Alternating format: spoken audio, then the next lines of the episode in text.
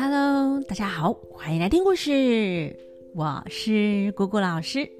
本周一起说故事的是来自高雄的玉祥和千荣小朋友。那也欢迎大家把我们的最后一句台词给录下来，email 寄给姑姑老师，我们就可以一起来完成故事喽。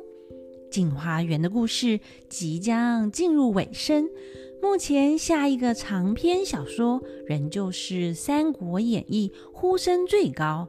还有收到大家其他的好提议，姑姑老师啊也会认真的研究一下。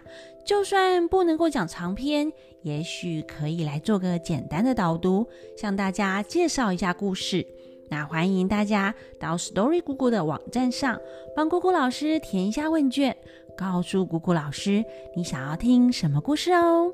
那今天就继续来讲《镜花缘》的故事。今天要讲的是起义，就是为正义而起兵。上一次讲到洛承志要到淮南探听消息，史树啊有一点担心的说：“小弟记得考才女那一年，卞家哥哥刚到山寨，我们去到淮南，卞家的哥哥曾经再三的交代，之后。”万万不可亲自下山，就怕被人看出我们想要起义，会有生命危险。将来如果要起义，就先让徐家哥哥前来送信。那为何现在又要前去淮南呢？那时我们走到半路，果然就被官府巡逻的士兵看出破绽。要不是燕家哥哥拔刀相助，我们哪可能打得过许多官兵啊？那燕勇说：“小弟那时候只是一时路见不平，拔刀相助。现在官兵四处抓拿，弃捕叛党，叫俺啊有家归不得。怎么哥哥又要前去淮南呢？”他们呐，这在商量的时候，忽然有小兵来报告，说是于承志到了。大家开心的连忙去将于承志迎接进来山寨。于承志进来后，先和史树、洛承志寒暄几句，又问了其他人的名字，行个礼，打声招呼。过一会儿，大家才都坐下来说正事。史书问起文家的事，怎么那么久都没有消息？于承志唉叹了口气说：“文伯伯自从平定了倭寇土匪，就在剑南镇守。后来因为各位才女都完成考试回来，就替文家五位公子成亲，完成婚姻大事。谁知道才刚办完婚事。”文伯伯竟然在剑南一病不起，等到他们文家兄弟赶到，却已经是积劳成疾，吃什么药都没有用，就去世了。幸好武后念在文云哥哥之前代理节度使的工作，尽心尽力，就命他承袭文伯伯的工作，继续镇守剑南。去年文家兄弟福孝期满，就是文伯伯去世后，文家的子女就不穿鲜艳的衣服，穿着校服，不去娱乐场所之类的，借此啊缅怀文伯伯，以报答养育之恩。那于承志继续说啦：“现在天象有变，之前的那一道奇光已经消失了。”特地呀，要小弟我前来暗中通知，明年三月初三一同起义，先把武氏兄弟四座大关给破了，其他的事情就易如反掌。连亮就问啦：“那四座大关叫什么名字啊？”于承之就解释一下。北边的呢叫做油水，西边的叫做八刀，东边的叫做财背，南边的叫做五火。薛选接着问：这四关哪一个比较容易破，哪一个比较难破呢？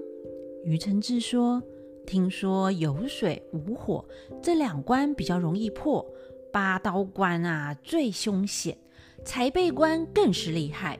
文家哥哥命小弟我到这里，一来通风报信，二来就命我与各位兄长商量破关的对策，还命小弟之后到河东再与张家十位哥哥讨论讨论。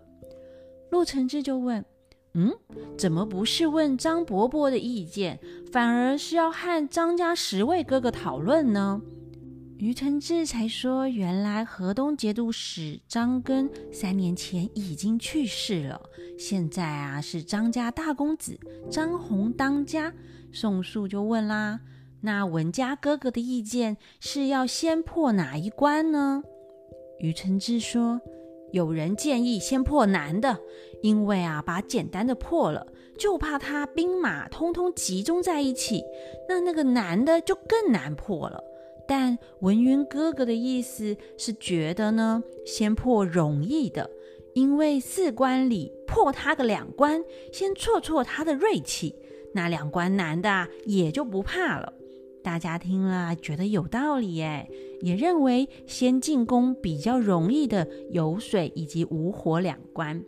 那大家有共识后，于承志就要离开，打算直接去河东和张家哥哥讨论，决定好事情后呢，再回去文家送信。即使大家再三的挽留他，他也不愿意耽搁时间。便秘就说啦：“哥哥既然有正事要办，我们也不敢挽留，只是之后起义的时间以及会合地点确认后，还是要请哥哥。”报个讯息才好啊！于承志说：“现在决定先进攻南北两关，自然会在游水关会合，到时候一定会通知。前天文家哥哥才说，成败在此一举，到时候就靠大家了。”于是呢，于承之就和大家告别，到了河东见了张家十位公子，讨论后就回淮南。把大家商量的结果回报给文家兄弟。那时，于承之和司徒五儿已经结婚了，于丽荣则是隐姓埋名，和哥哥住在文家，还没有结婚。哎，正好洛承之派人来替便秘做媒，于承志就答应把妹妹于丽荣嫁给便秘，让于丽荣到小瀛洲结婚。时间很快，转眼间就过完年，又是新的一年了。起义的日子啊，也即将到来。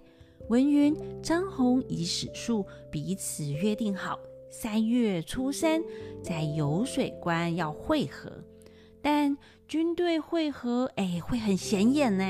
他们呢，对外都说啊，是奉了太后的密旨，要调兵去游水关进行紧急的军情会议哦。所以呀，沿路上只看到淮南、河东官方军队的旗子。而在小瀛洲史树这边的人马，他们也假装自己是官兵，一起往那个游水关前进。正好就在三月初三，三路人马算算啊，大约有二十万人呢，陆续的到齐了。在距离游水关五里之外，放了三声大炮，大营啊就驻扎下来。各家的眷属呢？在大营后面也设了一个兵营，在大营里的是文家五位公子，还有张家十位公子，以及史树、卞壁、燕勇、宋树、严崖、田庭、魏武、薛选、尹玉、连亮、唐晓峰、于承志、骆承志，还有文家以及张家小姐的丈夫们。在眷属兵营的呢，则是有各家公子的母亲以及各位公子的妻子，也就是才女们哦。总共啊有三十五位才女。他们起义本来就是为了要帮助皇帝唐宗宗夺回政权，所以一开始的打算是要把宗宗迎接到大营，再正式的宣布要起义。没想到呢，武后啊已经把中宗带回东宫了，大概就是软禁在皇宫里吧。那朝廷上又被武后的得力助手张易之三兄弟把持大权。于是啊，文云、张宏、史书他们讨论对策后呢，打算要找朝廷中张柬之他们六位忠良大臣作为内应，也就是啊，他们想要里外夹攻，才能够一举成功呢。就通过宋肃的名义哦，因为啊，宋肃是九王爷的儿子啊，也是皇室呢。就透过他的名义送信给他们六位忠良大臣，希望能够合作，一起来帮助皇帝。之后，他们也把原本官方的旗帜给换掉啦，就换成了起义的大旗哟，要正大光明的讨伐武则天呢。另一边，游水关的将领武四思早就收到消息，有大军聚集在关外。武四思啊，心想。最近关外传来消息，东说文云、张宏带领人马前来，我正在纳闷，哪知道他这是要步徐敬业、骆宾王的后尘，竟敢来我这个太岁头上动土。若不给他一个下马威，他也不知道厉害。随后呢，就吩咐手下大将毛猛。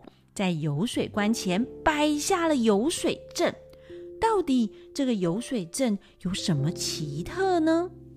欲知后事如何，请听下回分解。那我们就下回分解喽，拜拜。